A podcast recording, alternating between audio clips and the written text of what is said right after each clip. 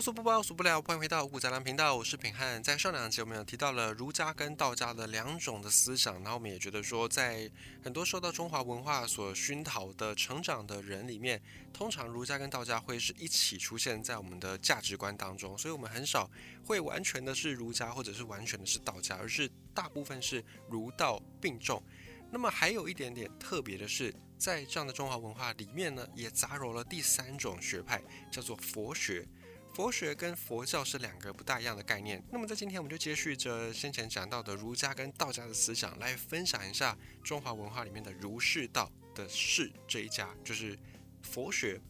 佛学其实是一种外来的学说，因为它是从印度这边、古印度这边发源，然后后来才传到当时候的中土，就是汉朝，然后后来在唐朝还是更加的兴盛，有所谓的唐僧出使西域去翻这些经文，然后再驮回到。中土大唐去，不过更早时候，早在汉朝就已经有佛学的一个传入。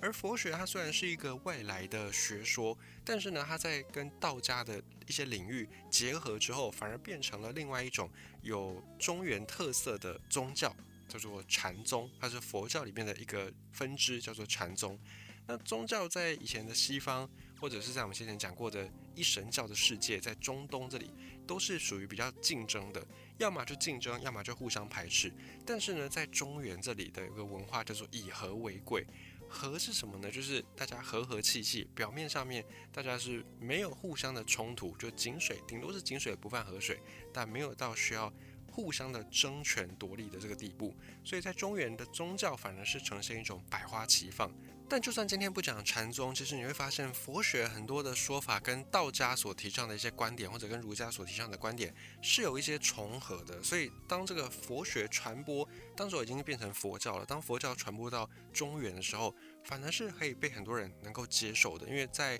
过去我们学习到的儒家也好，道家也好，都已经有一些概念是佛学里面也有提到的，所以大家对于佛学相对来说是比较能够认识的，然后也比较能够接受这样的观点。那另外还有一个特别的地方就在于中原的文化，我们一直都没有提倡说某一个一神教，或者我们都一直没有提倡说哪一个宗教是所有的人都必须要信仰，而且只能够信仰这个宗教，这个是蛮特别的。我们先前在讲那个一神教的时候也有讲到，就是很多的宗教在西方。本质上都是一神教，像基督教、犹太教、伊斯兰教，都是信仰唯一真神，并且呢，你信了这个教，基于教义，你就不大可能再去信其他的教。但在中原，我们比较没有这个现象，因为取代这个宗教的是另外一个知识信仰，叫做儒家或者叫儒教。我们之前也讲过嘛，就是宗教最后的那个本质的含义，就是它是要建立起一个大家都能够遵守、大家都能够信奉的一套意识形态。那只是这个意识形态是用宗教的方式来表现，是借托了神明的意象来表现。那么在中原，只要我们也能够建立出一套意识形态，并且呢，不用神明也无妨嘛。就像我们的儒家儒教。孔子他当然不是一个神明，但是我们都把孔子奉为是儒家里面的至高神的那个存在，以及呢孔子所说的话，我们都把它当成是有点像圣经的那个概念。所以某种程度上，儒家它真的就像这种宗教一样，儒教。那也因为这个儒家它诞生的时代还蛮早的，可能早在很多宗教发源之前，所以因此在中原这里，我们反而比较没有那么样的对宗教有很坚定的那种坚持或者执着，我们反而是透过这种。用思想的方式，用一些哲学的行为的方式来去做取代，所以也就造就了后来这个佛教传到中原的时候，并没有受到太多的那种抵制或者排斥。至少你跟西方的哦这种宗教战争比起来呢，在中原你是不大有听过什么样的因为宗教而打起来的这种战争，反而比较是因为别的事情打起来，比较是因为土地啦或者因为其他的纷争打起来，比较少是听到因为宗教的关系在中原这边大动干戈。那么我们对于佛学或者佛教也经常会有一种误解，就是我们会觉得佛教好像是一个很消极的，或者是一个很玄的、很不科学的一种学问，或者是一套宗教，或者是一个说法。但其实佛学它是一个蛮现实主义的。比方说佛学里面有提到无常，无常就是讲说一切的聚集都会消散，一切的崇高都会堕落，一切的和。终究会别离，一切的有命都会归于死，一切的生命都会归于死。你说这个是玄学吗？不是啊，你去看自然界，你去观察这个万物，你都还必须要看到人哦。你就是观察这些花鸟草木，你就可以发现，开花的、鲜艳的都会凋零，都会消失，那不就是印证了佛说的这种无常吗？像树。到了春天、夏天，这个树叶长得非常的繁盛，但到了秋天、冬天，不就就凋零，不就就消散了吗？这些难道不是佛学里面所说的无常吗？难道这个是什么很玄的事情吗？你会觉得四季变化很玄吗？应该不会吧？这就是佛学他所讲的，他只是按照自然的观察而得出的一些规律跟结论。并且佛学传播到中原之后呢，也跟中原这边本来就有的一些思想文化激荡出不一样的火花，像是佛教到了中原就变成了禅宗。禅宗这个事情，它是把佛教里面很多很深奥的一些专有名词啦，或者一些理论啊，或者是一些繁琐的礼仪。因为佛教后来呢，经过了佛陀他涅槃之后，就是后世的这些僧团有很多的分歧，也有很多的分裂的过程。那在这些分歧分裂呢，原本的佛学里面的一些教义就产生了一些根本的变化，所以慢慢的演化出很多戒律、很多礼仪。但是在佛陀还在世的时代，其实是没有这些戒律、没有这些礼仪的。总之，后来这个佛教越来越发展，越越复杂。那传到中原的时候，为了要传播的需要，以及应应当时候的中原的社会的需要，所以佛教它跟传统的儒家跟道家的一些思想融合，变成禅宗。禅宗就把学佛修道这个事情尽量的简化。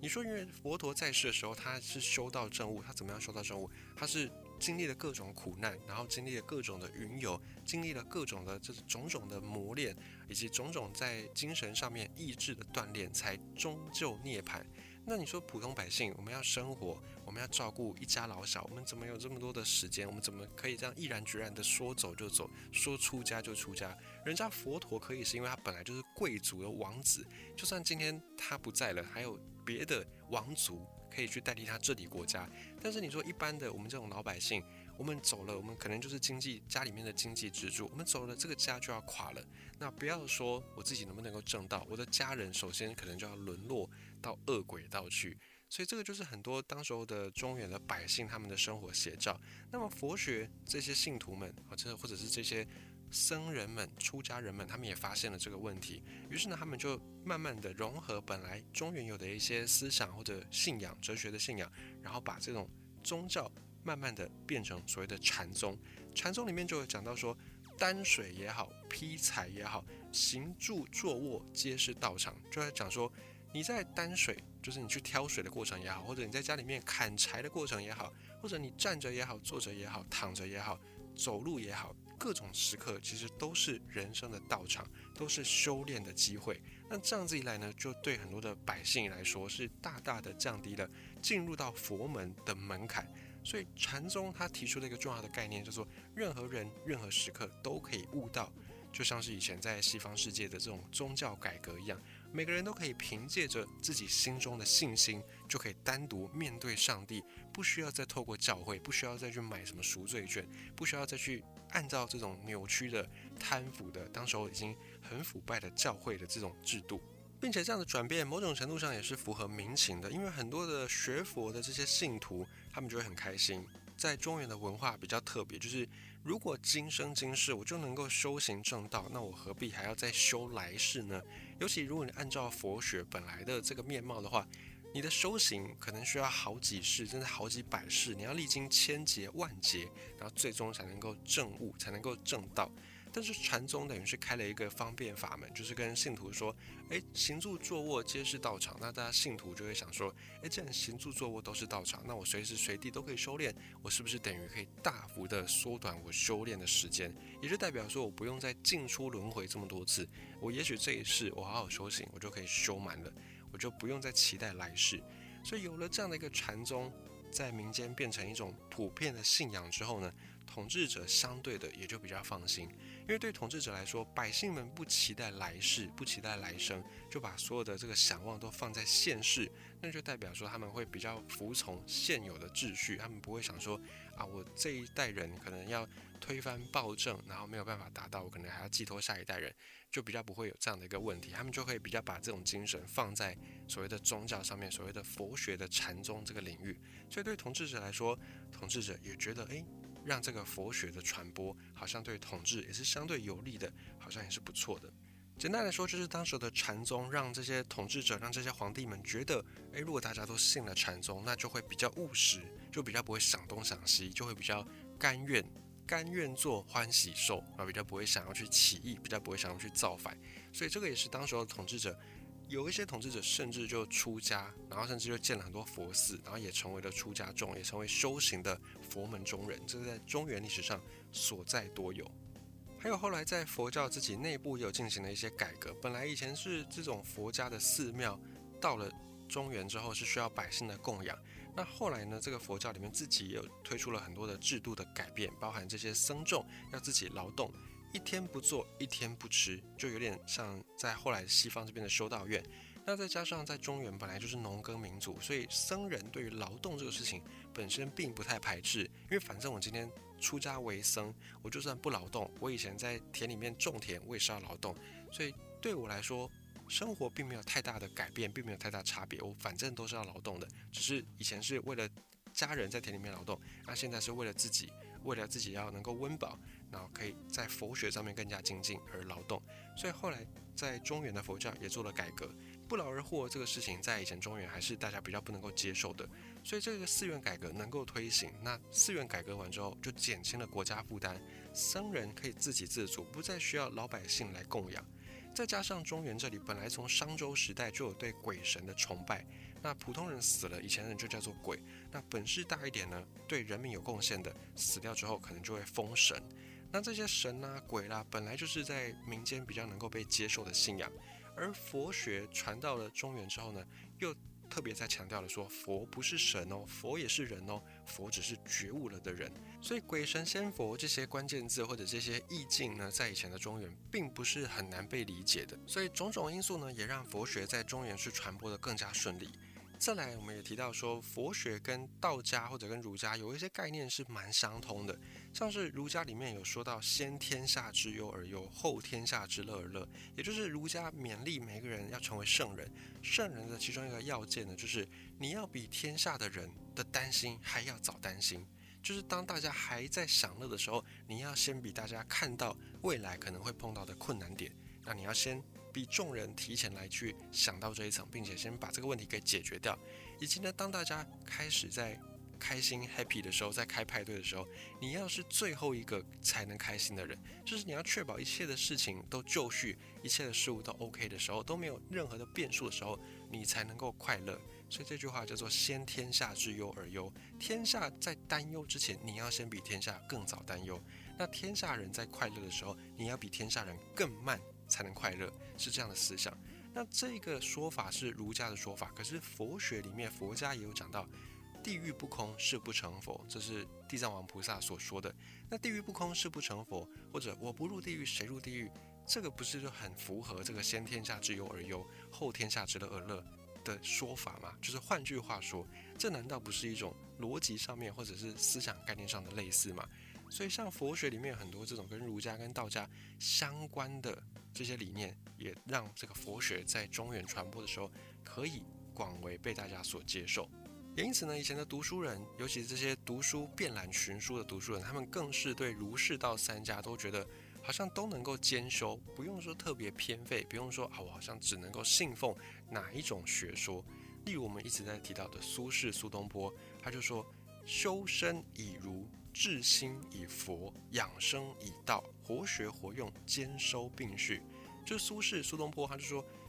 像儒释道这三种的思想或者哲学的方法，我们用在身上可以用在不同的层次。例如说，儒家讲求的是修身齐家治国平天下，儒家讲求的是要严以律己，所以修身，我们修行自己，我们用的是儒家的这套说法。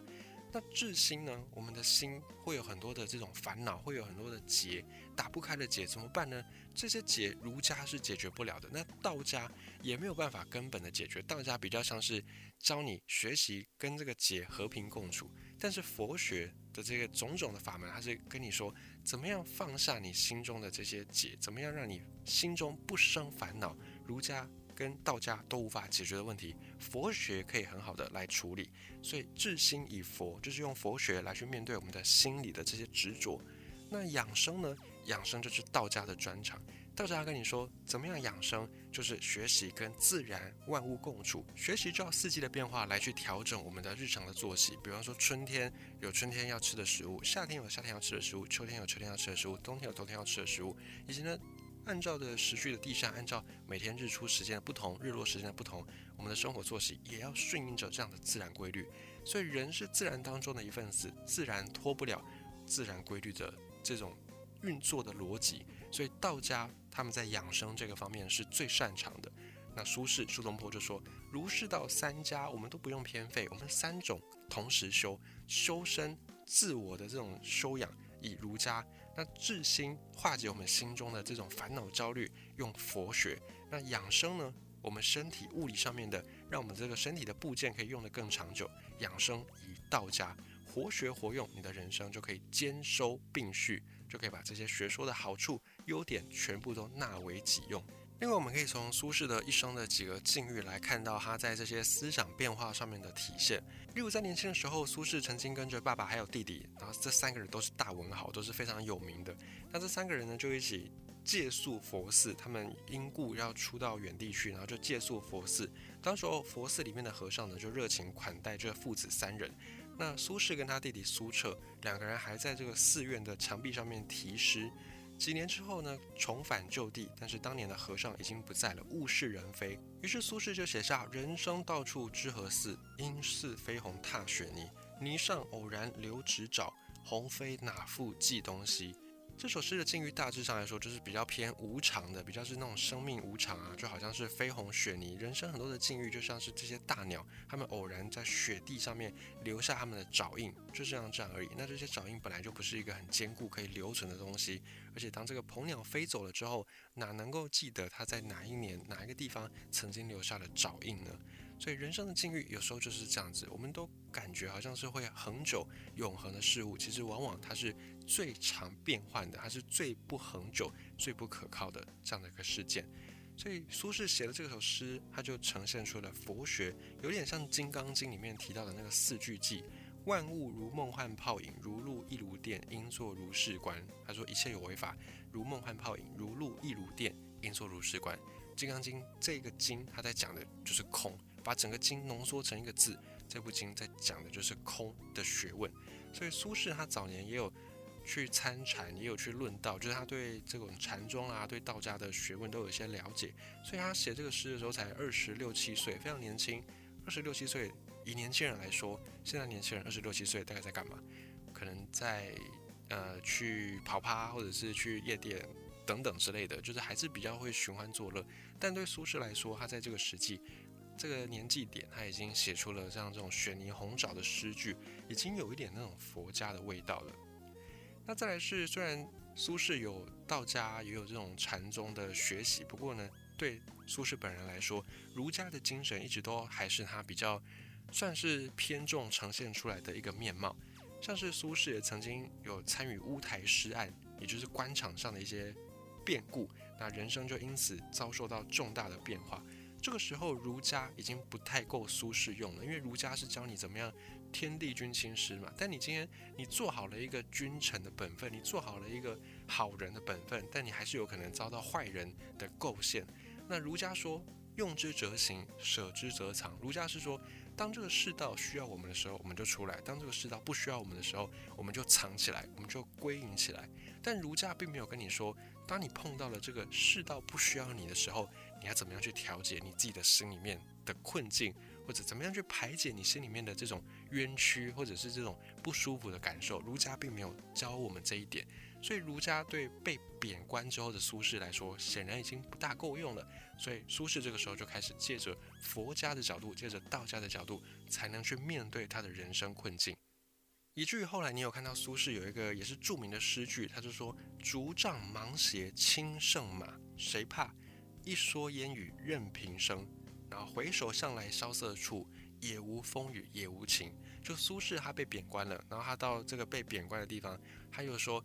骑马，然后骑马也蛮好的，但是呢，有时候不骑马也没关系。就好比我拿着一支竹子的杖，竹子的手杖，啊，穿着这个芒草鞋，我这样一身轻便的装扮呢，也不会输给骑马的那种快意舒服。那再来说，我现在虽然被贬官，我一蓑烟雨任平生。我穿着这个蓑衣，但是我心里面问心无愧。那回首过去在官场上的种种，也无风雨也无晴，就是没有什么好留恋，没有什么好去再提当年勇的啊。事情的发展就是这样子，我就是随遇而安，有这样的一个境界。这是苏轼后来的诗词里面有呈现出的这样的一个面貌。所以你可以看到，苏轼他不只是本身用儒家来修身，他也有佛家、也有道家的思想，并且呈现在他的作品当中。可以说，如果没有佛家、没有道家，被贬官的苏轼，他真的不知道该怎么样自处，他可能早就已经选择自我了断，也说不定。如果他没有这个佛教，没有这种道家的一些理论去支撑他的话，他可能心理压力根本就扛不住。试想，你今天好好的想要做一个官，你今天好好的想要创作你的文学作品，但是总是被有心人构害，总是被有心人刻意解读，那这样的一个冤屈，你要向谁去说？哦，且不说我们现在在这种言论自由的时代，你遭受这种冤屈，你都无处可说。那更何况是苏轼在以前这种帝制的时代，皇帝说什么就是什么，你根本没有办法有太多的反驳或争取的空间。所以如果没有佛家，没有道家，可能就不会有现在我们看到的苏东坡、苏轼。因此，我们今天也用很短的篇幅，然后稍微把这个佛学的一些观念提一下，很浅很浅的提一下。然后我们也看到说，在文坛上面，诶，真的有文人，他们是用了这样子的三家的说法，然后去让他自己的灵魂能够靠着这种三种说法，可以更加的悠游自在。究竟有没有来世，或者来生怎么样，或者前世怎么样，我们可能没有办法去求证。但是至少你看到，以苏东坡来说，他在这一世。他有办法去能够自洽他的遭遇，他有办法去面对他人生当中不应该是一般人会碰到的困境，他有办法去调试这样子的处境，然后最后变成随遇而安，然后变成是另外一种超凡洒脱的人生态度，这又何尝不是一种人生的修行呢？这又何尝不是一种能够解脱人生的法门呢？